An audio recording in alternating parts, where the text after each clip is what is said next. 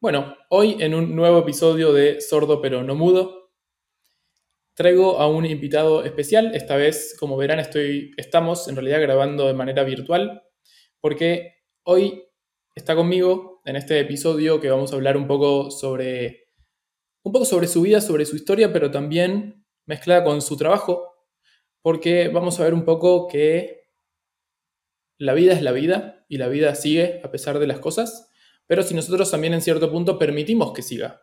Pero a su vez, nosotros tenemos ese control del 100%, a veces sí, a veces no, y no es toda una ecuación matemática o apretar un botón, descargarse un link o un PDF, como fuese tan fácil, porque las cosas nos chocan, nos pegan, y entonces hoy vamos a hablar un poquito de esto, de las crisis, de la vida, de superar algunas cosas, de cómo las vivimos, de cómo son los cambios en nuestra vida de qué es la resiliencia y diferentes cosas con David Montalvo, además de ser coach de cambio y de resiliencia, él es speaker y es tanatólogo.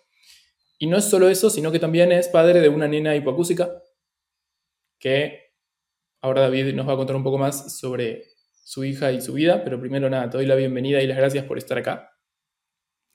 Al contrario, Lucas, de verdad que no sabes, en serio, y, sé que y no lo sabes, pero ya lo iremos platicando, lo especial que es para mí estar acá, porque por un lado te veía y obviamente seguramente muchas personas te lo han dicho, ¿no? Pero, pero eres una, un mensaje de esperanza, ¿no? Para todos aquellos que, estamos viendo a nuestros chiquitos, a nuestras chiquitas, apenas en ese proceso, ¿no? De descubrir el mundo, de, escuchar, de, de abrir el corazón a esta vida.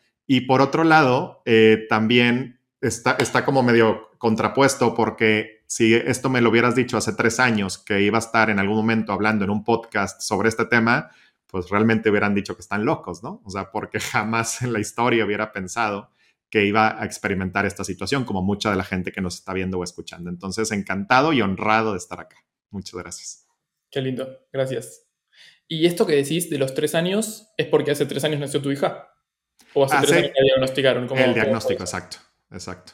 si ella tiene cinco años ahora, eh, bueno, cinco años y ya unos meses, eh, es octubre 26, y hace casi tres años, un unos mesecitos menos, eh, fue el diagnóstico como tal de la, de la hipoacusia. ¿Y por, o sea, la hacen ver por qué?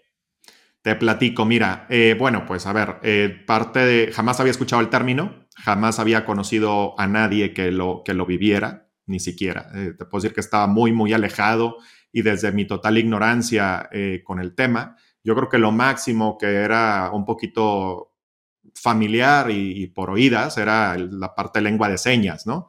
Que, ni siquiera sabía que se decía lengua, yo decía lenguaje, etcétera, ¿no? Este, yo estaba ahí medio perdido en esto y, y no había nada y todo bien. Eh, bueno, no, nos casamos eh, y tuvimos una, a una niña, a Balbina, Balbi, le decimos de cariño, y la verdad es que bien, eh, pasó el tamizaje, esto es muy importante porque en el hospital no presentó ningún problema, hubo unos temas en el embarazo un poquillo complicados, pero bien llevados, o sea, tampoco es que, que hubo grandes problemas ni, ni, grandes cosas. Y te digo, en el nacimiento bien, de hecho estuvo minutos yo creo que en, incubadora, ni siquiera estuvo como mucho tiempo y pasa los tamizajes auditivos. ¿Ok? Entonces, los que se le realizan en el hospital, entonces todo bien. La verdad es que una niña perfecta, una niña sonriente, los primeros dos años de vida eh, muy bien. Y como no teníamos una comparación nosotros como padres, pues para nosotros, pues ella estaba perfecta, ¿no? Se tardó un poquillo en, en gatear este, y luego en caminar y tal, pero bueno, todo el mundo era, nos decía normal, ¿no? Etcétera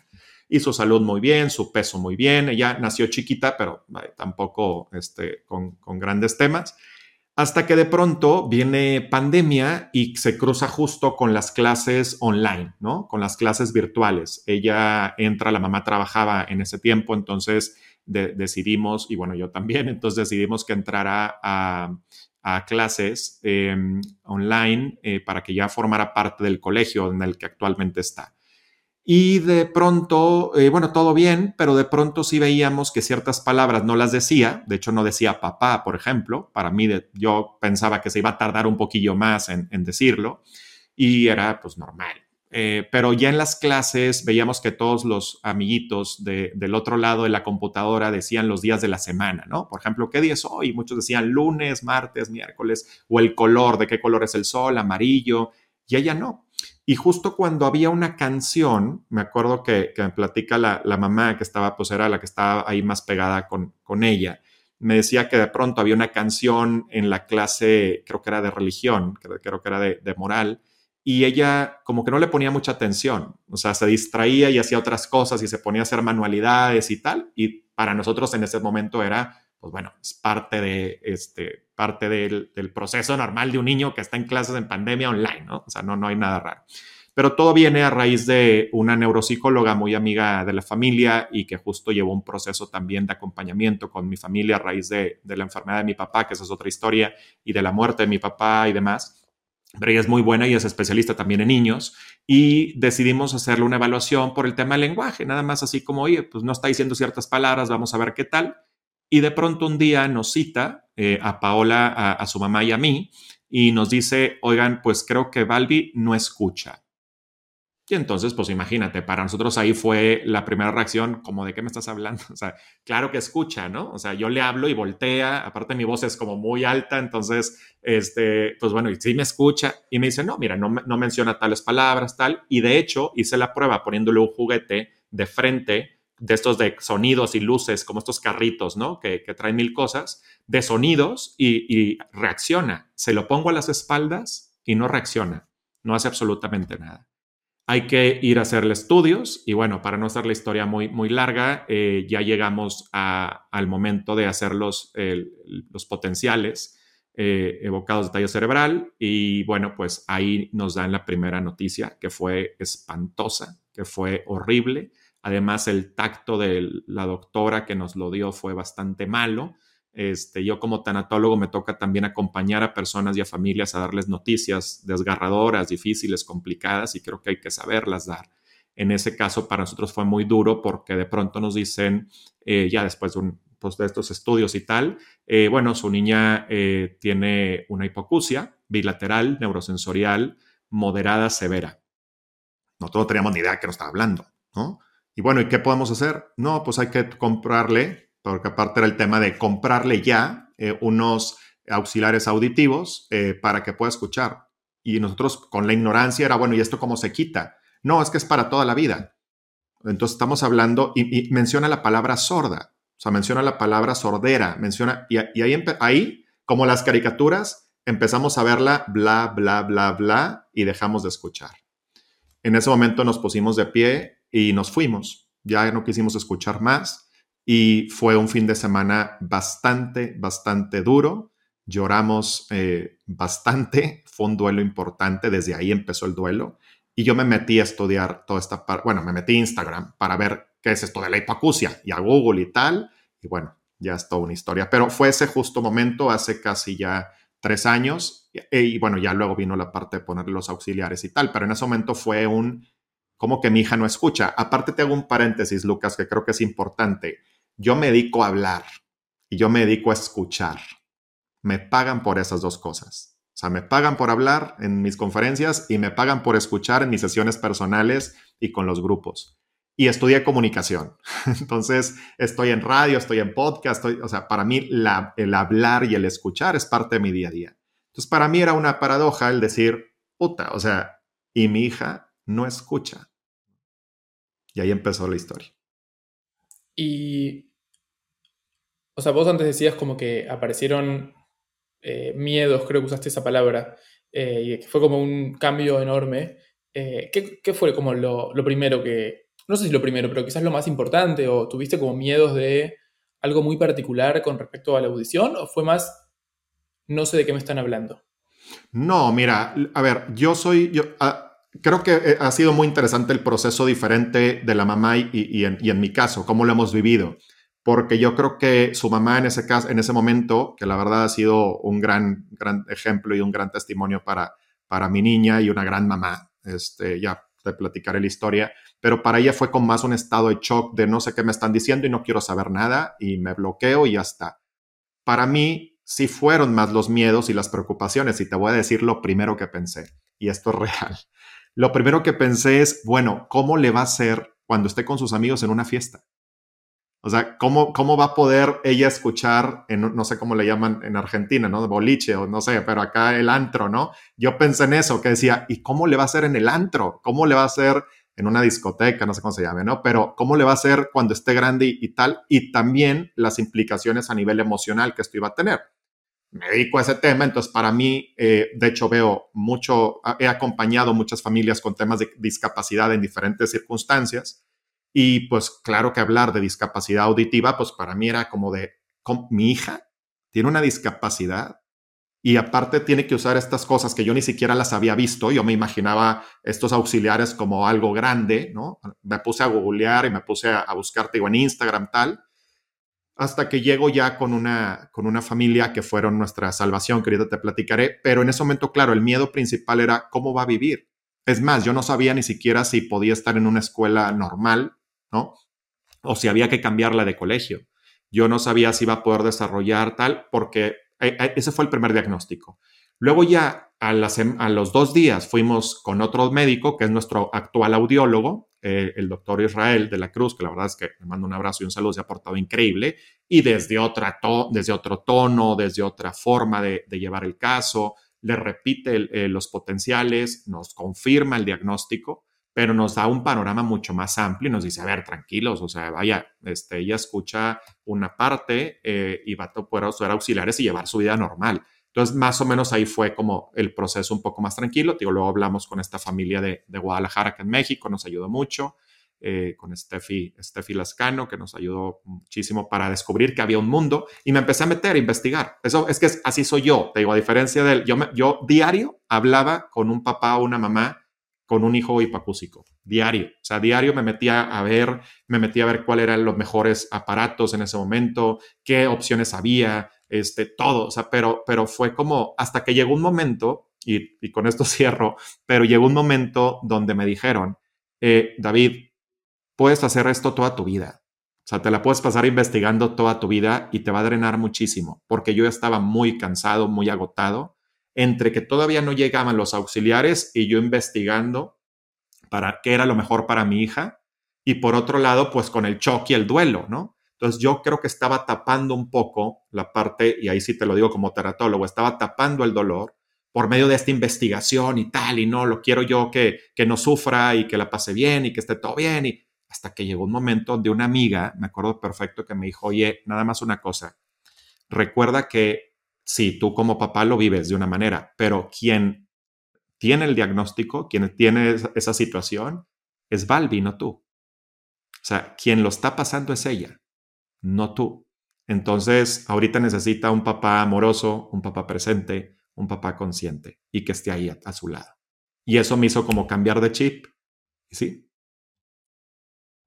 Balbi en ese momento necesitaba más un papá que un investigador de la hipocusia, ¿sabes? Y pero yo coincido y lo entiendo, y te lo digo, mi mamá es fonoaudióloga y mi papá es cirujano. Y tuve a veces esta conversación de yo necesito a mis papás y no a mis profesionales. Mis profesionales son otros, y la tuve la conversación, pero cuando tenés que elegir, por ejemplo, un auxiliar, un audífono, una marca de implante, o tenés que elegir un profesional, un cirujano, más que nada para un equipamiento, tenés que leer referencias, quizás unas cuestiones más no sé si cuestiones técnicas, eso está en cada uno. Yo, por ejemplo, leo las cuestiones técnicas de los aparatos que compro, eh, pero porque me gusta y me interesa. Pero hay que conocer eh, opiniones, casos de estos médicos, de estos dispositivos. Entonces hay que ponerse en una investigación enorme, pero a su vez en un acompañamiento. Y es un tema, ¿no? Como que cuando estas dos cosas chocan. Vos, o sea, a partir de eso que te dijo esta persona, ¿Lo empezaste a balancear un poco más o cómo fue tu accionar? Sí, sí, sí, totalmente. A ver, esto te lo digo al inicio, ¿no? O sea, cuando todavía no, estábamos en medio del shock de, la pérdida, de, la pérdida de la discapacidad de nuestra hija. Este, pero ahorita sí, totalmente. De hecho, coincido contigo porque creo que lo he ido balanceando y equilibrado mucho más. A ver, creo que las herramientas que tengo también en el acompañamiento y como tanatólogo y hablando de resiliencia y cambio, me han ayudado un montón y creo que nos han ayudado incluso como familia también a, sobrellevarlo, o al menos con nosotros como padres, hacia, hacia Balbi. O sea, creo que, claro, y de hecho, ahí sí, pues tomamos la mejor decisión de llevarla con la mejor terapeuta auditivo verbal que había acá, que también no, era, no había muchas opciones, pero la verdad es que es muy, muy buena, y también con el mejor audiólogo, que también vimos opciones, y luego también con nuestra neuropsicóloga, que fue la primera que nos dijo, Balbi no escucha, que fue la que le ha dado también un seguimiento, no nada más en la parte auditiva y, y como foniatra, sino también en la parte emocional. Y claro que ahorita, bueno, yo también ya me he metido mucho, de hecho tenemos un grupo de papás acá en Monterrey, de puros papás con hijos con hipacusia, este, y, nos apoyamos y nos mandamos tips y cosas. Y bueno, yo ya fui, por ejemplo, nos dice alguien, ¿no? Yo ya fui a, con tal audiólogo, o fui a Estados Unidos, o fui a John Tracy, o fui a tal, o sea, ya, ya es otra cosa, pero sobreponiendo la parte del papá. O sea, creo que eso ha sido como mi, mi la clave, ¿no? O sea, primero soy papá, y luego ya soy eh, profesional y también investigo y hago, ¿no? Pero eso creo que nos ha ayudado mucho también a estar como más en calma, ¿no? Entonces, eso es, eh, ese ha sido el camino. Y en los momentos previos, o sea, lo que, esto te ayudó a estar en calma. Y antes, cuando no había calma, era más como una especie de crisis. ¿O era Sí, mira, al final el, el, proceso de cambio del cual hablo mucho es una transición es algo que era y que ya no es. Esa es la realidad. Entonces había una expectativa de nosotros al inicio con nuestra hija de que ella iba a estar eh, con todas las eh, situaciones y condiciones de salud maravillosas y perfectas, que no pasa absolutamente nada. Entonces de pronto surge una crisis importante que es, oye, no, pues fíjate que está pasando por esta situación. ¿no? hay que afrontarlo y hay que hacernos cargo de ella y hay que responsabilizarnos y hay que tomarlo. Pero a lo largo de este camino, por supuesto que ha habido crisis. O sea, por supuesto que había situaciones que hay que, hay que saber lidiar, ¿no? Y, hay que saber manejar con ella. Por ejemplo, ahora como papás, nosotros ya desde hace un tiempo eh, tomamos la, decisión de, terminar nuestra relación de pareja, eh, pero no hemos terminado nuestra eh, relación como padres al final del día, ¿no? O sea, seguimos siendo papás, a pesar de, un divorcio y tal, seguimos siendo papás y comprometidos al mil con, con ella. Y dentro de esto, pues claro que ha sido muy retador en donde cada quien, desde su trinchera, su experiencia, su voluntad, ha estado tratando de, llevar estas tormentas, ¿no? Que, de pronto, por ejemplo, oye, un día eh, nos dice, nos dice Balbi, oye, pues no escucho, fue la primera vez ya con auxiliares. Y para mí, pues era, no, pues imagínate, ¿no? Ya se bajó la audición, ya pasó esto, ya pasó lo otro, y son momentitos que luego uno, bueno, es que estaba tapado el oído medio, entonces hay que, hay que hacer un, ahí un poco de limpieza, tal, y bueno, ya se, ya se arregló. Para mí, por ejemplo, cada, cada audiometría es una crisis, o sea, cada audiometría para mí es algo que no sé qué va a pasar, es incertidumbre total, y de hecho, estoy grabando esto contigo ahora, y hace dos días eh, nos comentan que ya después de hace casi, te digo, tres años, hay que repetir el estudio de potenciales porque tal vez eh, presenta una pérdida eh, auditiva adicional a lo que ya tenía. Y pues esto acaba de ser, te digo, hace, un par de días fuimos la mamá y, yo ahí con, con, ella y nos remontamos a, a hace tiempo, ¿no? Entonces, te puedo decir que ahorita, hoy, estoy en crisis un poco porque el lunes van a ser los potenciales, eh, estamos a mitad de semana, entonces todavía faltan unos días de incertidumbre, de no sé, y es, y es mi miedo más grande. O sea, mi miedo más grande, te lo confieso, es que baje de pronto la audición, que en algún momento nos digan, bueno, pues ya pasó de severa a profunda y hay que hablar de un implante coclear, ¿no? Que tú sabes mejor que yo, ¿verdad? Obviamente es la esperanza, es la bendición, es el milagro, pero humanamente es, pues yo no quisiera estar allá, yo quisiera que se detuviera, ¿no? Entonces, esta, esta parte crisis, algo que nos ha ayudado mucho es total comunicación, total apoyo y empatía de los dos con mi hija y entre nosotros también, para poder vivir el proceso de una forma más llevadera. Y esto que vos me decís, eh, que están separados y que, por ejemplo, a los estudios van juntos, ¿esto lo manejan así, siempre van juntos? Sí, sí, sí, siempre. La verdad es que desde que, mira, eh, yo es un tema que veo constantemente en mi oficina, esta parte del divorcio, de las rupturas, de las separaciones, y escucho cada historia. Ya, ya te imaginarás. Y cuando, se, cuando tomé la decisión y de mi lado, y cuando la tomó ella a su lado, y cuando lo hablamos los dos, y cuando bueno, fue toda esta parte, una de las cosas que teníamos muy clara, y creo que es parte de todo un proceso de hablar de un divorcio amigable, que se oye como una paradoja, algo medio extraño, pero la verdad es que sí se puede, sí, sí es posible cuando hay disposición y apertura de las dos partes, fue que la prioridad para nosotros era nuestra hija. Entonces, que en cualquier momento íbamos a estar ahí con ella. Y te digo, yo tengo una excelente relación con, con ella, con su mamá. De hecho, pues casi voy diario este, a verla a su casa, a, a, mi hija, a estar con ella un ratito, a ver cómo va. Y con este tema de la audición también es un compromiso total. Trato de estar en todas las consultas con el audiólogo, en todas las consultas con el otorrino. En, ahora, por ejemplo, cancelé todo mi día para estar con ella. Ahora bueno, pues es esta desvelada de toda la noche para que pueda dormirse mientras le hacen los potenciales y pues todo esto yo cancelé para poder estar ahí. Entonces sí, eso es lo que hemos hecho durante todo este tiempo. A veces por mi trabajo, por mi agenda de viajes y conferencias no puedo estar en algo, pero casi siempre tratamos de empatar para yo poder estar, o sea, para poder estar los dos con ella. Y eso creo que para ella también ha sido como muy apapachador y, como le da mucha fuerza ¿no? a Balbi, que ahorita te cuento de ella porque ha sido genial también como lo ha, lo ha llevado, pero creo que ha empezado también desde nosotros, desde ese compromiso que hemos tenido con ella de estar siempre presentes, que para mí eso también es fundamental. Sí, también eh, a mí se me ocurre, y lo hablamos hace un ratito antes de grabar, que cuando vos me contabas esto, que yo te dije, claro, qué bueno que entiendan que ella es la que tiene la pérdida auditiva y que le está pasando a ella y que ustedes son sus padres y que está bueno que los dos la acompañen y que los dos puedan estar y convivir en ese momento. Porque, por ejemplo, yo con mis papás separados, a veces medio que tenía que elegir si venía mi papá o venía mi mamá, porque no se llevan tan bien, no tienen una buena, tan buena relación. Pero, por ejemplo, en algunas cosas más importantes, por ejemplo, la activación del implante, el encendido del implante, vinieron los dos, con mis hermanos y demás. Pero después es como que medio que yo tengo que tomar una decisión de quién viene y quién no viene. Porque siempre que, desde mi punto de vista, siempre que elijo a uno, le estoy dando la espalda al otro. Sí, sí, sí. Entonces, eh, más allá de no decirle, no, no, vos no venís porque viene mamá o vos no venís porque viene papá, es un tema y me parece que está muy bueno en ese sentido, aliviarle el camino a Balbi eh, en eso de que puedan tener una buena relación en tanto esto. Sí, y, sabes qué pasa, Lucas, que, yo creo que incluso también en su gestión emocional de este proceso. Eh, a ver, en el colegio, por ejemplo, en donde está, no hay ningún otro caso eh, eh, de, alguna niña o algún niño que use auxiliares auditivos hasta donde yo sé. O sea, en los años hacia arriba no hay ninguno, no sé si hacia abajo. Ella está en, se llama acá Kinder, ¿no? Este, o Jardín de Niños, no sé cómo se llame, pero allá, pero está pues viviendo un proceso para todos nuevo, incluso para los maestros, incluso para los directores, o sea, de hecho, cada maestro hablamos con ella, cada maestra hablamos con ella que le ha tocado para que comprenda la situación, tal, y gracias a Dios, la pérdida que tiene, eh, bueno, ha, sido muy bien llevada dentro del colegio y, la verdad es que todo bien. Pero creo que esta parte del, del, apoyo como padres y de la presencia de los dos ha sido fundamental para que ella lo gestione de una manera muy natural.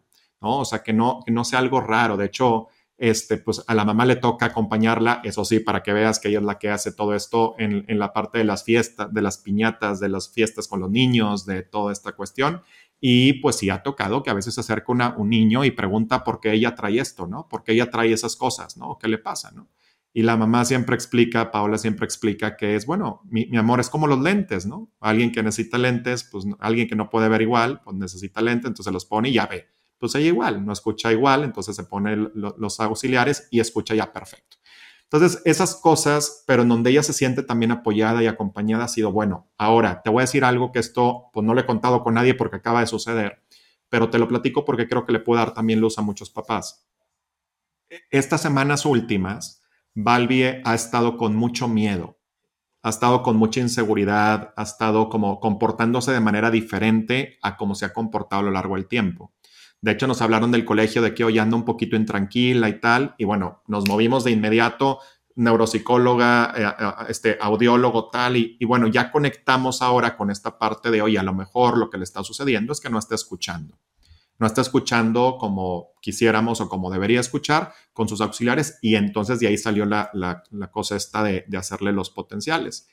Y me duele mucho.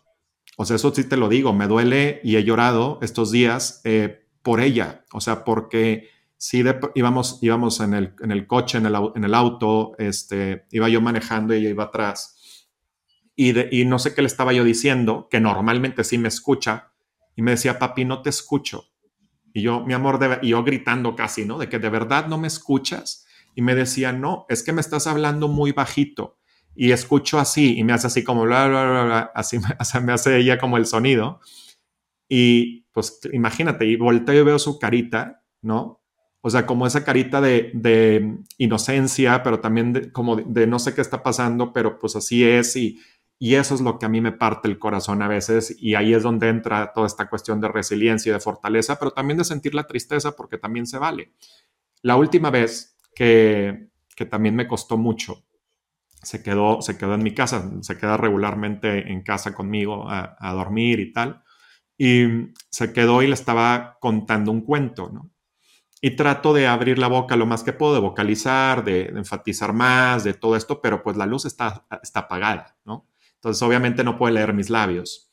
Y la última vez se pone, que le estaba contando el cuento, me dice, no te escucho, y se pone con su orejita así y se pega conmigo a mi pecho, ¿no? Como para poder escuchar. Y pues me partió, ¿no? Porque algo tan sencillo, tan simple como contar un cuento, pues mi hija no lo, no lo puede escuchar, ¿no? Y claro, hay mucha gente que dice, este, ay, pero mira, gracias a Dios escucha, gracias a Dios hay auxiliares, implantes, tal. Lo siento, perdón, a mí me vale. En ese momento yo quería que mi hija escuchara un cuento y no podía. Y creo que también se vale, ¿no? Entonces también vivimos esas crisis, ¿no? Esas pequeñas crisis en donde dices, es que esta es la realidad, ¿no? Y, te voy a decir también algo que es, que es fuerte, pero una de las cosas que más hago es acompañar a papás que han perdido hijos. Tengo un grupo acá en Monterrey que se llama Por ellos contigo. Son puros papás y mamás que han vivido la pérdida de un hijo o una hija que es terrible y dolorosísima y lo que tú me digas. O sea, conozco el, porque habrá quien me diga, bueno, pero mira, tu hija está viva, está bien, pero no podemos comparar el dolor. El dolor no se compara, el dolor lo vive cada quien y para mí en ese momento era desgarrador el saber que yo trataba de expresarme y contarle un cuento y mi hija no podía. Entonces, eso es lo que hay, eso es lo que es, ¿no? Y bueno, al día siguiente te limpias las lágrimas y a seguirle, ¿no? Pero, pero sí, o sea, no, no, no, es, no, no todo es tan bonito como parece a veces, ¿no? Y, y es parte del cambio y parte de la misma resiliencia. La resiliencia no es no tener problemas. La resiliencia es que a pesar de la dificultad, a pesar de la adversidad, puedas estar en paz y llevar las cosas adelante, salir fortalecido de lo que te pasa. Y te quiero hacer una pregunta antes de meternos en la resiliencia. Vos recién decías darle lugar a las emociones. Y vos sos coach de cambio, sos coach de resiliencia.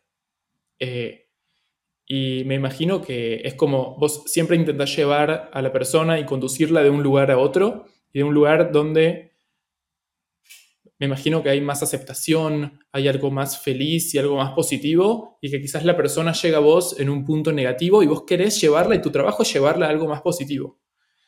¿Cómo haces? Estando chipeado de esa manera, para encima vos en tu vida personal darte espacio a tus emociones, a, estar contándole un cuento a tu hija y que no pueda escucharlo, por ejemplo, como decías recién, que a vos se te llenan los ojos de lágrimas y a mí también, porque obviamente que nos llega, y cómo, no sé cómo, o sea, porque no es fácil a veces darle lugar a las emociones. Y menos a este tipo de emociones. Uno las quiere a veces bloquear, como decías al principio, con investigo, investigo, busco, busco. ¿Cómo haces? ¿Cómo se hace? ¿Qué pensás? Gran pregunta, gran, gran pregunta. Eh, mira, lo primero, en estos momentos estoy siendo vulnerable contigo y en un personaje, ¿no? Porque ahorita vengo, vengo más como papá que como profesional, aunque al final hablemos de mi trabajo. Eh, en, un, en un personaje de, y digo personaje no por fingir, personaje porque es mi profesión, es lo que me dedico y tal, ¿no? Tal vez yo hablando de la resiliencia, hablando del dolor, te lo estaría contando de otra manera, pero ahorita me he permitido ser vulnerable porque pues vengo a hablar de mi niña, ¿no? Vengo a hablar de lo que me mueve, de lo que, de lo, de mi motor, como le digo yo, que es ella, ¿no? Valvi. Entonces, esa es una primera parte. Darnos permiso de ser vulnerables. Darnos permiso de, de que duela. Y creo que eso también me ha ayudado. Este lunes me pasó, o sea, este día que te digo, hace, hace par de días me sucedió. Cuando nos dicen, bueno, a lo mejor sí trae un poquito más de pérdida, dije, pues va, estoy muy triste porque yo pensé que esto iba a durar más y, pensé que todavía iba a tener como más esperanza de, no sé, cinco años, diez años, todavía tuviera la misma audición, etc. Luego ya nos hablaban del tema, hay que hacer exámenes genéticos y bueno, toda esta historia. Pero pues me permití llorar, entonces creo que el permitirse ser vulnerable y el permitirse llorar es importante. De hecho, cuando alguien llega conmigo, por ejemplo, con una crisis, sea la que sea, y veo temas muy duros, muy, muy duros, donde hay incluso hasta a veces involucrado violencia y por las pérdidas, accidentes fuertísimos, etcétera, lo primero es, oye, me dicen es que David está espantoso esto, les digo, sí, sí está espantoso. No te voy a decir, no, pero mira, ve el lado positivo de esto, no, fíjate, ya tienes un angelito en el cielo, este, date cuenta. No, no, no, a ver. O sea, en ese momento no me hables de esto. Como en mi caso me pasa, cuando alguien me dice, pero mira, pero está viva, ¿no? Y este, y sí, con los, con los auxiliares puede escuchar, y si no, pues un implante coclear como si fueran palomitas, ¿no? Este, con un implante ya, pues es lo mismo, es que no, no es lo que quiero escuchar. Yo también trato de hacerlo en mi trabajo, no decir a la gente lo que quiere escuchar, sino lo que más le ayuda. Entonces creo que a mí me ha servido eso, ser vulnerable, darme permiso de sentir, y también hay algo bien importante y es como eh, conectar con lo positivo tanto a nivel de personas, a nivel de conversaciones, a nivel de libros, de películas, de cosas que escucho, que veo. Yo en mi trabajo estoy bombardeado todos los días con, muchas tragedias, con muchas situaciones muy difíciles, entonces trato de salirme un poco y a veces, por ejemplo, estoy con Balbi jugando a nada o a veces estamos viendo una película, este, estas así tontas, ¿no? Por, decirlo de esa manera y, y, eso creo que también ayuda, o sea, el darte, darte permiso de, de zafarte un poco de, de, de esa historia, ¿no? Al final, ¿de qué se trata? el cambio y estos procesos de cambio son únicos, personales e irrepetibles. Cada quien tiene un proceso diferente. Yo te puedo decir, no, Lucas, mira, lo que a Balbi le funcionó es esto y esto y eso y eso es lo que tú deberías de hacer porque pues, sería una locura y una falta de compromiso terrible de mi parte. No, es más, yo quiero escucharte a ti para que me platiques qué es lo que a ti te ha servido y te ha funcionado. Para ahora sí ya digo, ah, mira, bueno, a Lucas le ha funcionado, a Balbi que le ha funcionado, bueno, y ahí empatamos. Aquí es igual. O sea, se trata de escuchar, de, ser más aprendices que maestros, de abrirnos también a las posibilidades y de consumir lo que realmente nos haga bien. Pero antes, antes, darte permiso de sentir ese dolor y de sentir estas lágrimas y de sentir ese corazón que a veces se hace pedacitos. Darse permiso, ¿no? Tengo un audiolibro que se llama ¿Qué hacer cuando nos rompemos? Y de eso se trata. Sí, a veces nos rompemos. Cuando yo me enteré de lo de Balbi, me rompí en muchos pedacitos. Cuando murió mi papá, me rompí en otros pedacitos. Cuando viví mi divorcio, me rompí en otros pedacitos. Cuando, y así te puedo contar mil historias que he pasado, ¿no? Y aquí estoy. No dejan de doler, por supuesto, pero la forma en cómo las vas llevando es lo que hace la diferencia. compartí en mi Instagram hace poco algo que decía así como, mira, el sufrimiento es lo que más, en lo que más nos parecemos los seres humanos, porque todos vamos a estar ahí en algún momento.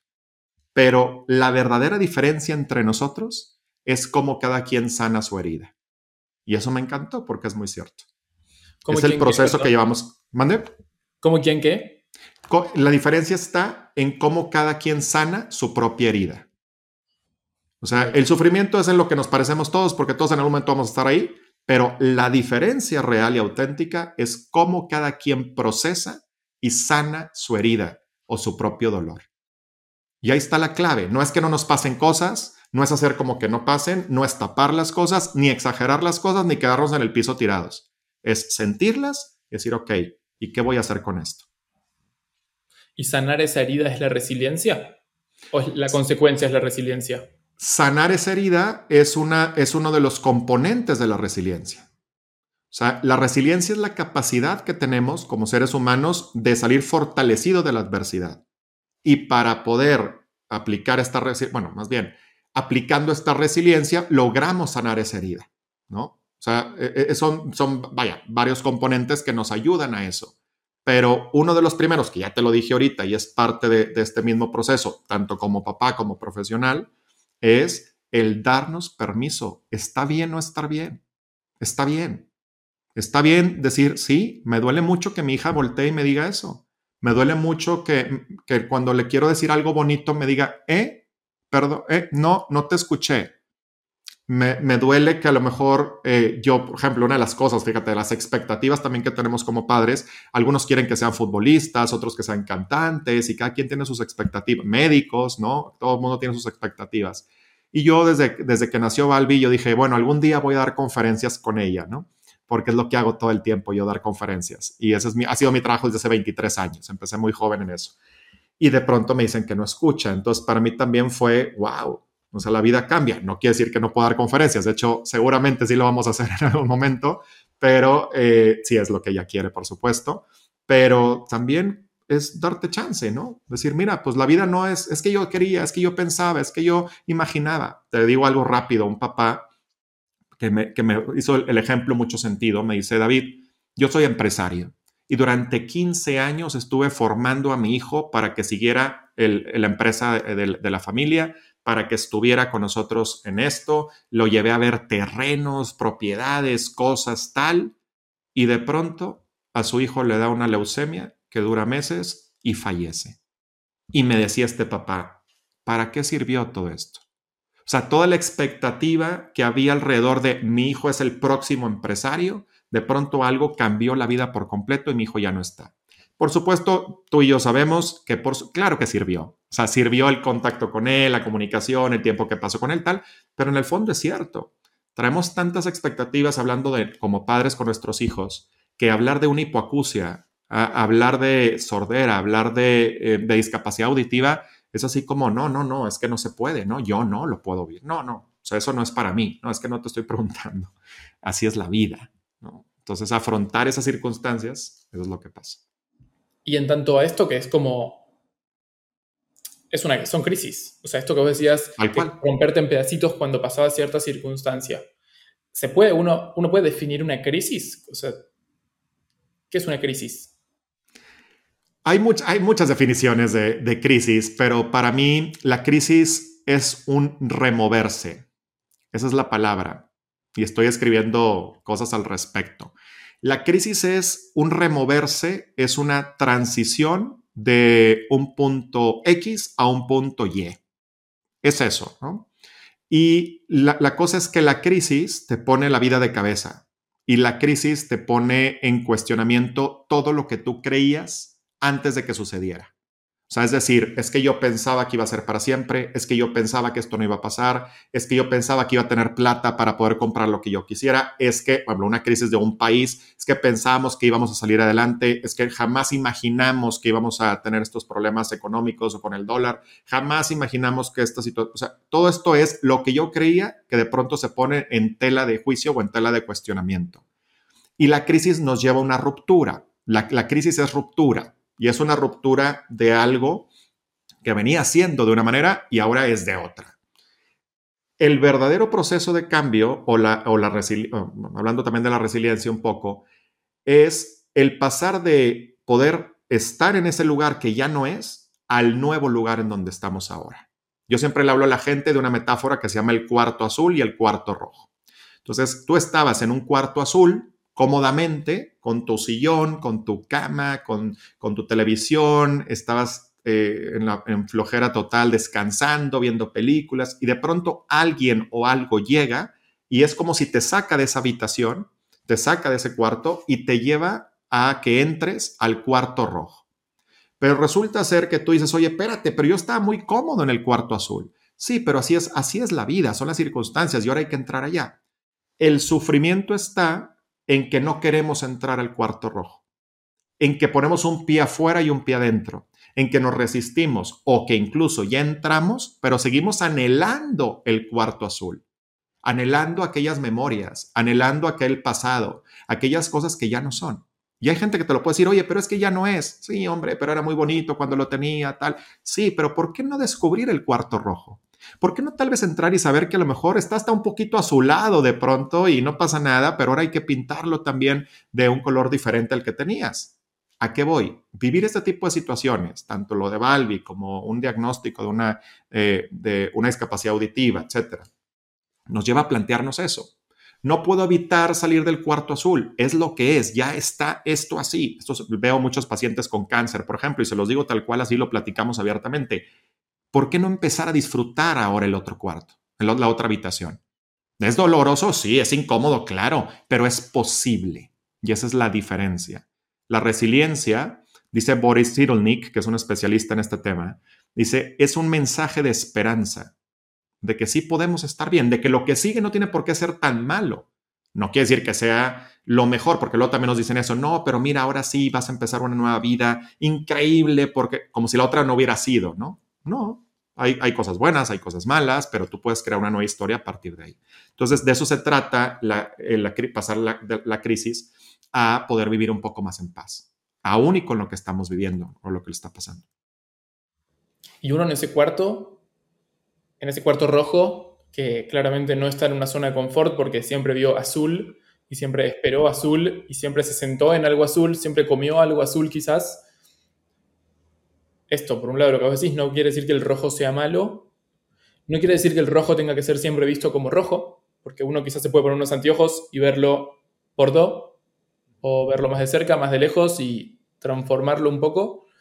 Eh, pero bueno, si uno no entra, no, puede conocer ese rojo. Y si no lo conoce, tampoco lo puede transformar. No puede elegirlo o no elegirlo.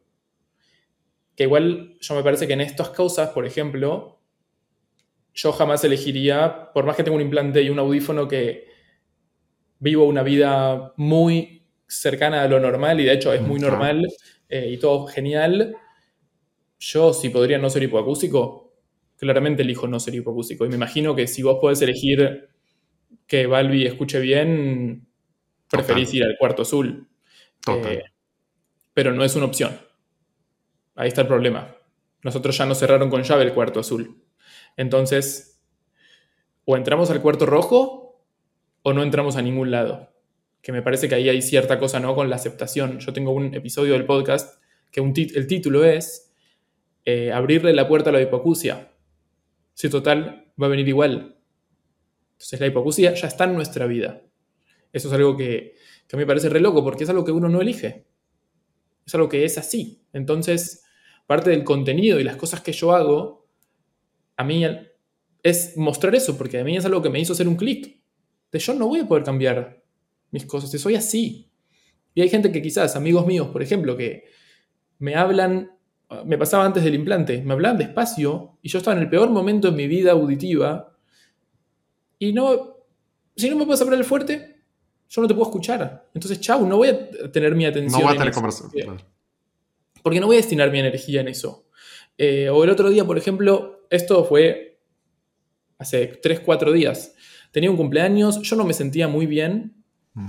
Y dije, mira si voy a ir a un cumpleaños quizás hay, no sé, 30, 40 personas, muchos no los conozco, no me siento tan bien y encima voy a ir a estar haciendo esfuerzo por escuchar, que uno, o sea, necesita hacer un esfuerzo por escuchar teniendo un implante y un audífono, no es que es normal. Y en un lugar ruidoso cualquier persona tiene que hacer un esfuerzo por escuchar. Pero bueno, con un implante, un audífono, algún dispositivo, más todavía.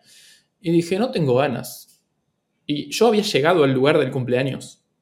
Y cuando me di cuenta de eso, no, no tenía ganas de hacer un esfuerzo. Entonces agarré, estaba en el auto y me fui, me fui. Y listo. Eh, pero esto es re importante lo que decís, de ver ese cuarto rojo y poder como por lo menos darle un vistazo, sabiendo que el cuarto azul no va a venir. Y es un tema, porque a veces hay como así etapas que, que vas saliendo del cuarto azul o de la nada, pum, te empujaron y saliste del cuarto azul como hay etapas en lo que son las crisis. Claro, y, es que gracias por lo que compartes porque me hace total sentido y justo con esto le da como más forma. Está bien haberte regresado del cumpleaños. Está bien no querer todavía entrar al cuarto rojo. Está bien. ¿Por qué? Porque hay que abrir la puerta al tema, ¿no? Al tema del que sea. En este caso en particular estamos hablando de la hipoacusia. Pero también son etapas y sí, hay una etapa de choque al inicio, de no querer saber nada. Hay una etapa de no querer investigar, de no querer ni que me mencionen la palabra. Yo conozco padres eh, que no lo han comentado con prácticamente nadie, más que en, propia, en su propia casa, que sus hijos ya tienen audífonos y tienen años, eh, tienen auxiliares, tienen años con esto y que a lo mejor unos no se han dado cuenta, a lo mejor otros sí, pero les cuesta mucho hablar del tema Y no nada más en, esta parte auditiva, ¿no? Sino discapacidad auditiva, también otro tipo de discapacidades, también otro tipo de, cuestiones. Porque es no, no, no, no, no, mejor que no se entere, mejor que tal. Es otro tema y esto hay todo un contexto detrás. Pero a veces está bien eh, entrar en esa parte de shock, luego también está bien abrir la puerta y luego también está bien de pronto decir, oye, mira, ahora no, no me siento tan bien, pero voy a echar un vistazo a ver qué tal. Desde hace mucho tengo grupos de duelo y los grupos de duelo es justo eso, son espacios de contención. Y antes yo los hacía para todo tipo de pérdidas mixtas, luego lo llevé al grupo de papás que han vivido la experiencia de perder un hijo y ahora pues también con los papás con hipacúsicos, ¿no? Pero eh, ahora con esto de los papás que han vivido la experiencia de perder un hijo, de hecho me decían, es que yo pensé que iba a venir a llorar y no quería. Yo, bueno, a ver, pues es que si vienes a llorar y te sirve, pues qué bueno, ¿no? Pero algunos no quieren ni acercarse tantito al tema, pero tú acabas de decir algo fuertísimo. Lo que pasa es que no hay opción. O sea, lo que viste ya está. O sea, no es algo que a lo mejor puede suceder, que también ahí es una pérdida, pero no, o sea, ya está. Entonces, ¿qué vas a hacer a partir de ahora? Y se vale de pronto que vengas y también se vale pronto que no quieras venir y está, o sea, y está bien. Y, no pasa nada, ¿no? Eh, acá con Balbi también a veces nos, nos ha pasado que, oye, está muy cansada porque ella tiene su terapia auditivo verbal, además está en clases de baile, además va a otra clase este, también entre semana de conocer el mundo y tal, más el colegio, más no sé qué, más tal. Entonces a veces nos dice, estoy muy cansada, está bien, o sea, no, no, no pasa nada. No es no, como tú tienes hipoacusia, entonces tienes que salir adelante de los demás niños y tienes que, o sea, también hay que cuidar esas cosas, ¿no? De competencia, de forzar, de tal, o sea, es acompañar con amor. Me acuerdo que hace muchos años mi mamá me decía eso, y bueno, no lo, seguimos platicando y recordando, ¿no? De, se trata de acompañar y si se caen, ahí voy a estar para ustedes, para tomarles la mano y que se levanten, ¿no? Pero no voy a volar por ustedes, o sea, como hijos, ¿no? Cada quien le toca, acá es igual, ¿no? Cada quien le toca volar y, está bien, y a veces te van a dar ganas y a veces no te van a dar ganas. Entonces, dentro de estas etapas, sí, hablando de los duelos, pues bueno, ya se ha escuchado mucho estas famosas cinco etapas del duelo, que, la pionera, la que lo empezó a hacer de boca en boca, no la única, pero sí la que hizo como más eh, normal hablar de esto, fue Elizabeth Kubler-Ross, que ella es como una de las pioneras de la tanatología, que habló de esta etapa de shock, habló de esta etapa de negación, que es una primera fase, luego habló también del enojo, luego de la tristeza o la tristeza profunda, luego del reproche o de la, se le llama negociación y luego al final la aceptación. Entonces, no, y, ese es otro tema, pero no, no va en orden, no es lineal, o sea, es como una montaña rusa, igual que este tipo de procesos, igual que una discapacidad, igual que tal, ¿no? Vas de un lado a otro, pero lo que sí es importante es saber al menos en qué etapa estás. Se vale que hoy digas, estoy muy enojado, yo he estado enojado ¿eh?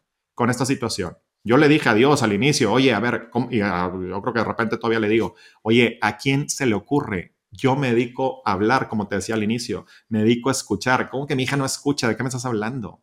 O sea, aparte no hay nadie en mi familia que tenga hipocusia de nada. O sea, ¿de qué me estás hablando? ¿Por qué es esto? Y me enoja. Me enoja ver a un niño que habla perfectamente bien, me enoja, ¿no? Eh, ver, o sea, claro, a veces me pongo triste y a veces tal y ahí vas. Pero, pero el chiste es, como les digo, que en esta montaña rusa, que al menos el carrito en donde estás siga avanzando. O sea, va a haber loops, ¿no? Va a haber subidas, va a haber bajadas horribles, tal, pero que sigas avanzando, que sigas avanzando y, bueno, poder disfrutar la vida y estar en paz, aún y a pesar de que no quisieras esa situación, como tú no la quieres o no, la, no lo hubieras elegido, pues, y como tampoco nosotros lo hubiéramos elegido para Balbi, por supuesto. Como me decía alguien, ya para cerrar, pero me decía una, una persona con cáncer, dice, es que todo mundo, todo mundo me platica que soy una gran maestra y que wow lo que me han lo que ha enseñado. Dice, a ver, yo quisiera ser la más ignorante y no tener cáncer. ¿No? O sea, si esto me hubiera llevado a, tener que no enseñarle a nadie nada en mi vida, puta, prefiero no tener cáncer y ya está. O sea, pero, pero bueno, pues es lo que hay, ¿no? Y es lo que sí puedo hacer. Tal cual. Y ponele, vos recién decías de esto de que todas este, estas etapas del duelo llevan, y que lo, lo, que sí me imagino que es lo último es una aceptación. Obviamente que uno puede después pasar y tener un enojo o una negación o alguna cosa así, pero uno tiene que llegar a un momento a aceptar una realidad que es distinta a la propia. Es como poder realmente dar el paso y entrar al cuarto rojo. Hay cosas así que sirvan como para poder entrar al cuarto rojo, además de esto que hablábamos antes de eh, poder permitirse sentir y llorar y pasar esto. Claro. Sí, mira, lo lo primero, y que va relacionado con otra de las etapas que también está, te dije las de Kubler-Ross como más famosas, pero de hecho ya hay otros teóricos que han hablado de otras etapas y otras cosas, ¿no? De las tareas del duelo y demás. Eh, en mi caso, sí considero que hay una intermedia antes de la aceptación. O sea, porque la aceptación hay gente que lo, que piensa es, bueno, lo tengo que aceptar porque es lo que es y ya está. No, es una aceptación consciente y amorosa. O sea, es poder integrarlo a mi vida. Y justo esa es la etapa que, bueno, la etapa y la acción que, hay que tener y que nos puede ayudar, que es la de integración de cambios. Es decir, ¿qué puedo hacer dentro de mi realidad para que mi realidad sea un poco más llevadera?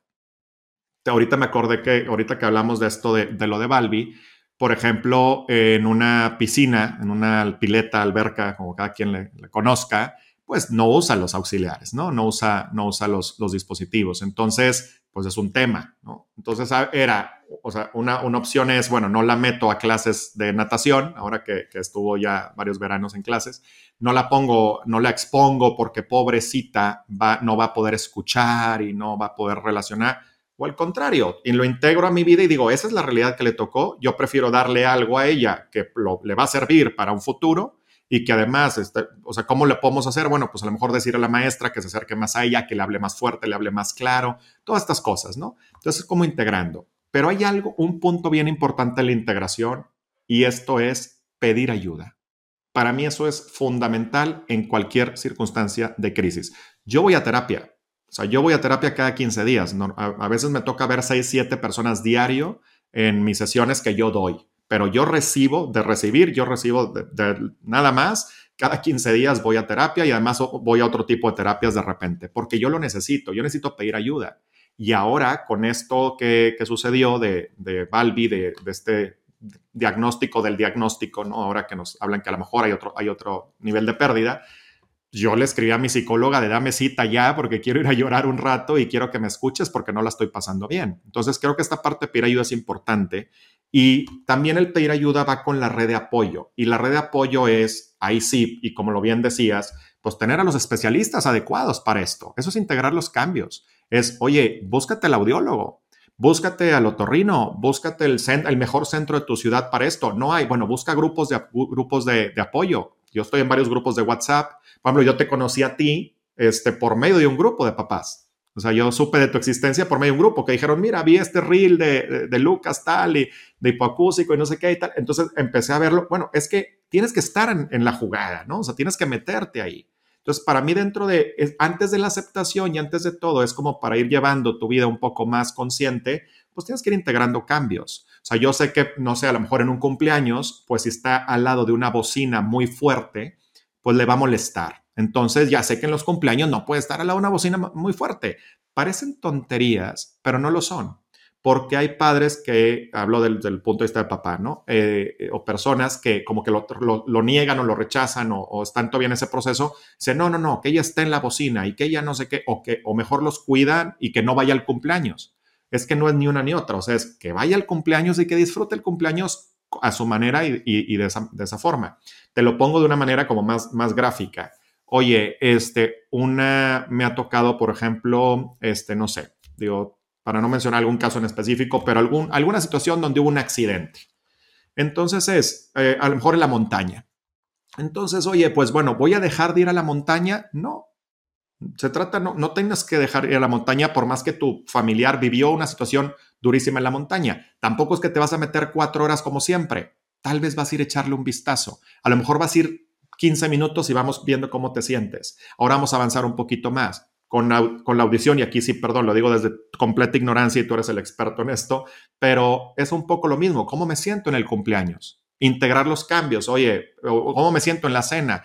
Híjole, mira, si voy o si me desvelo, por decirte algo, ¿no? Este, hay, una, hay una persona que, em, que ha compartido también toda esta parte de, de la audición y decía, es que a, mí, si, yo si me desvelo, me va fatal este, ¿no? O se me va fatal con mi implante porque luego al día siguiente estoy tan, bueno, pues ya sabes que parte de tu vida es no desvelarte, mi hermano. O sea, son esas cosas que hay que ir integrando a la realidad poquito a poco, ¿no? Sin prisa, pero sin pausa. Pero sí hay que hacer cosas distintas si realmente quieres vivir una realidad diferente.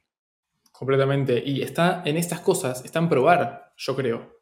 y en ver dónde uno se siente más cómodo, dónde uno no se siente más cómodo, eh, y poder ir eligiendo, identificar cuál es el problema. Porque, por ejemplo, uno de los, episodios que, del podcast soy yo contando cuando Argentina ganó el Mundial de fútbol y nos fuimos al obelisco con mis amigos a festejar. Y yo estaba con el implante, con el audífono, y cuando saltaba se me caía el implante, porque es con imán, entonces uno es así y se cae, así nomás. Y yo tengo, pero se me corta el sonido también. Claro, claro, eh, claro. Y la gente estaba tirando cerveza al cielo y se me podía mojar. Y si yo me lo ponía en el bolsillo, se me, me lo podían robar. Entonces era un, todo un, tema. Y ahí dije, bueno, no lo estoy pasando bien. Y lo que me di cuenta que lo que tenía que hacer era, no sé cómo se me cruzó por la cabeza, pero necesitaba algo que me cuide el implante eh, y el audífono. Entonces frené a una persona que tenía un gorro y le dije, che, te compro el gorro. Y le compré el gorro. Me puse el gorro y solucionó mi problema. En ese caso. Yo ahí primero no lo podía creer de que se me ocurrió eso, eh, pero lo pude solucionar y pude seguir ahí. Eh, y después yo ya sé, por ejemplo, lo que hablamos recién, yo ya sé que en diferentes, quizás en un cumpleaños o estando con gente que no, no, no conozco y que no saben, quizás que me tienen que hablar un poco más modulado, un poco más fácil, digamos, eh, no quiero ir, porque quizás es, si estoy cansado, si me siento mal, tengo que hacer mucho esfuerzo y no, quizás a veces no tengo ganas de hacer ese esfuerzo, porque puedo estar cansado también. Entonces es elegir eh, esto. Para elegir necesitamos pasar por situaciones. Eh, y Balbi quizás más adelante puede elegir estar al lado de la bocina, al lado del parlante, sacarse los auxiliares, ponerse tapones. O quizás más adelante puede manejarlos con el celular y dice, apago los auxiliares y estoy al lado de la bocina y no tiene ningún problema. Ella lo disfruta. Yo cuando voy a un recital, a un concierto, por ejemplo, no uso ni el implante ni el audífono. Ok. Y estoy en el recital.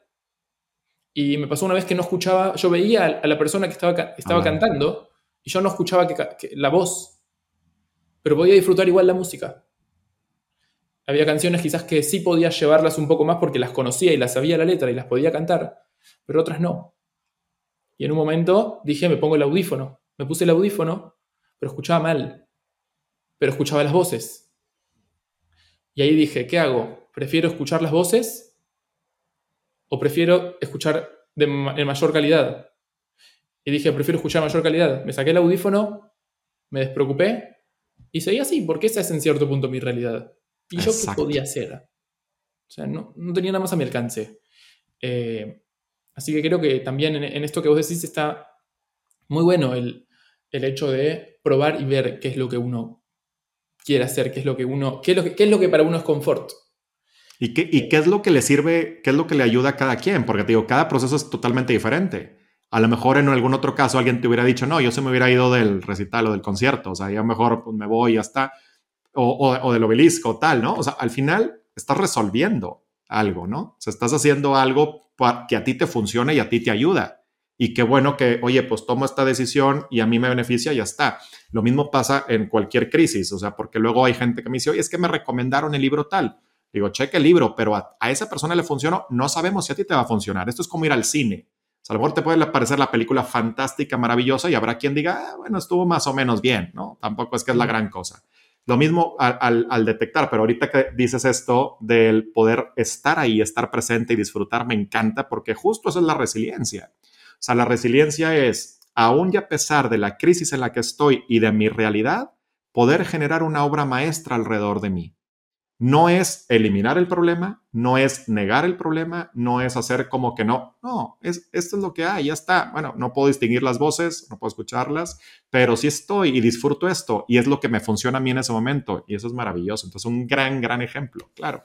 Porque cuando elegimos eso, ahí es lo, a lo que voy de ya estamos entrando o ya estamos en la aceptación pero no es una aceptación de dientes para afuera, de no, bueno, pues es que mi vida tiene, eh, eh, o sea, ya este, tengo que usar implante el resto de mi vida y esto es horrible y espantoso, pero bueno, lo acepto. No, no, no, es que no, no tendría por qué ser así, ¿no? O sea, no es ni desde la víctima, ni tampoco desde el positivismo tóxico de, no, pero mira, wow, qué increíble que tienes un implante, es una, es una bendición. Ah, a ver, este, ¿no? No, no, no necesariamente, ¿no? pero, pero, pero es la realidad. Entonces, es como cuando alguien, lo digo tal cual y con todo respeto, pero como cuando alguien con cáncer le dicen lo mismo, es que eres un gran guerrero, pero mira la guerrera en que te has convertido, no quiero tener cáncer, punto, ya está. O sea, olvídate de los guerreros, ¿no? Entonces, esto es eso, o sea, esto, perdón, tiene que ver con esto, el elegir lo que nos ayuda a, sentir a, estar en paz, lo que nos ayuda a sentir bien y que tal vez va a ser diferente para los demás. Y es hacer conciencia de que poco a poco también, conforme vamos avanzando en la vida, vamos con diferentes retos. Tú tienes unos retos totalmente diferentes a Balbi. Balbi está pues apenas en ese proceso. Seguramente cuando llega a tu edad va a vivir otros retos de otras situaciones, de otras circunstancias y tú también conforme vayas creciendo. Y está bien. Eso es parte de la vida. Tal cual. Y volviendo a Balbi, y para cerrar, te quisiera preguntar, ¿vos crees que la hipocusia te enseñó algo? ¿La hipocusia de Balbi en este caso? Te puedo decir, y lo digo en mis conferencias, eh, lo digo desde que me enteré y tengo ya varios años haciéndolo, que ha sido mi gran y mejor maestra resiliencia. Eh, por supuesto, que me ha enseñado. Me ha enseñado mucho y lo comparto de tres maneras. Me ha enseñado a voltear a ver a los ojos, porque creo que es importante que la otra persona vea, no nada más para que lea los labios, sino también para poder conectar con la mirada.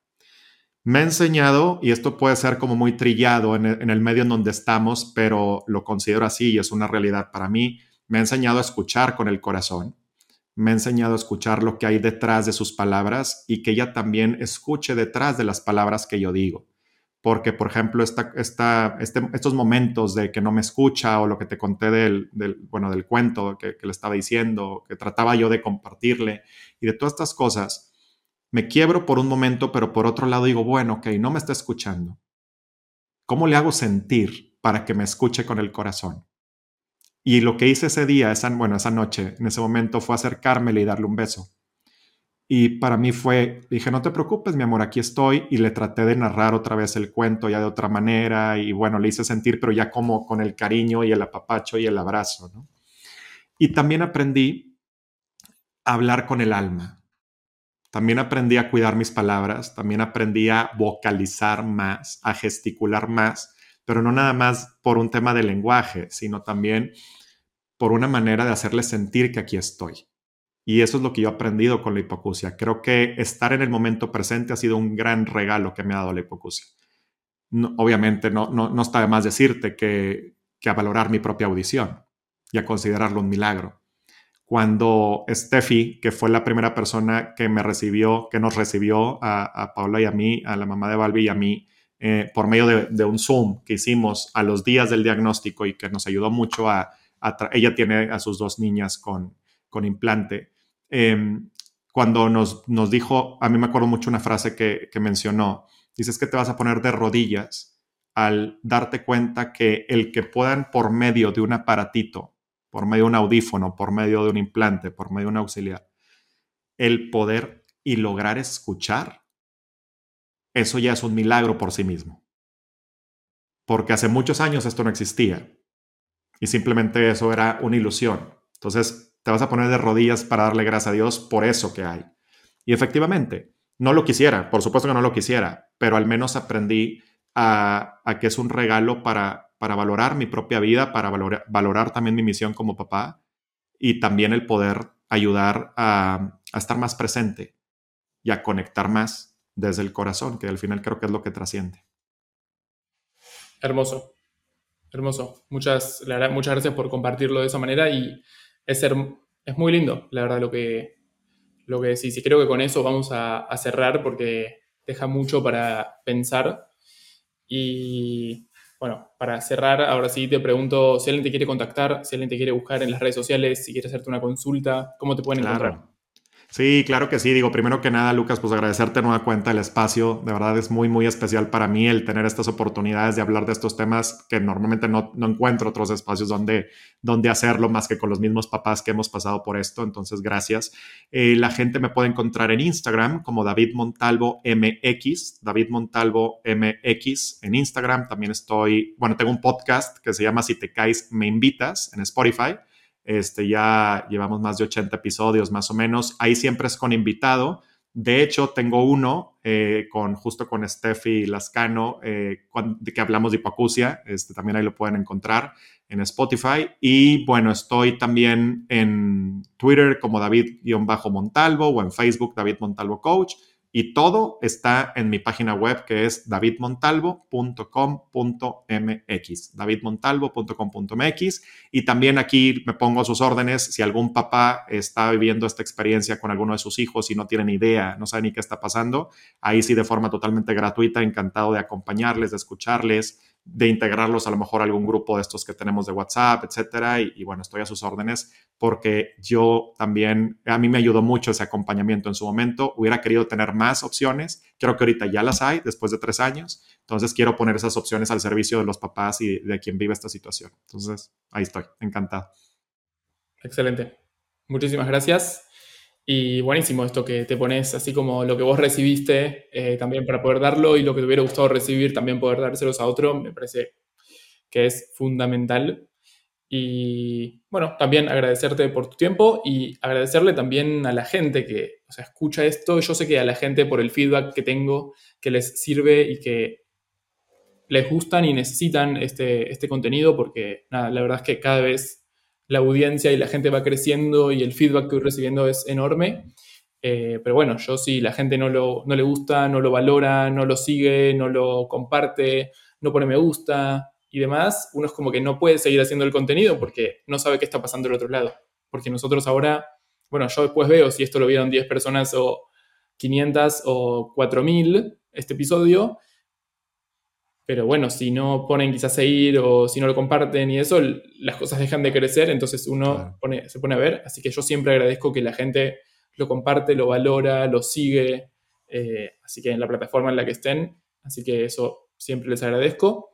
Y bueno, esto es sordo pero no mudo. Yo hoy lo planteo como un banco de información eh, para la gente, algo que perdure en el tiempo, que sea una compañía, un acompañamiento también, porque quizás ahora nos está escuchando una persona que ayer se enteró de que su hija o que su hijo nació con una hipoacusia bilateral profunda o lo que sea, o quizás una persona que perdió la audición a sus 30 años ayer, o quizás una madre que después de 15 años, y es tan grande y tan enorme y tan diverso este mundo, que también me parece súper importante volver y terminar diciendo lo que vos decías antes, ¿no? De que quizás a una persona le sirvió un libro pero no quiere decir que a la otra le va a servir ese libro. Y es cada uno el camino en, esto y no hay recetas mágicas. Eh, pero sí es importante transitarlo y saber que la puerta azul quizás ya no podemos volver y que ahora nuestro cuarto es otro y que tenemos que ver cómo vivimos en un cuarto rojo. Así que muchas gracias a vos David y muchas gracias. a la gente y te deseo lo mejor. Gracias.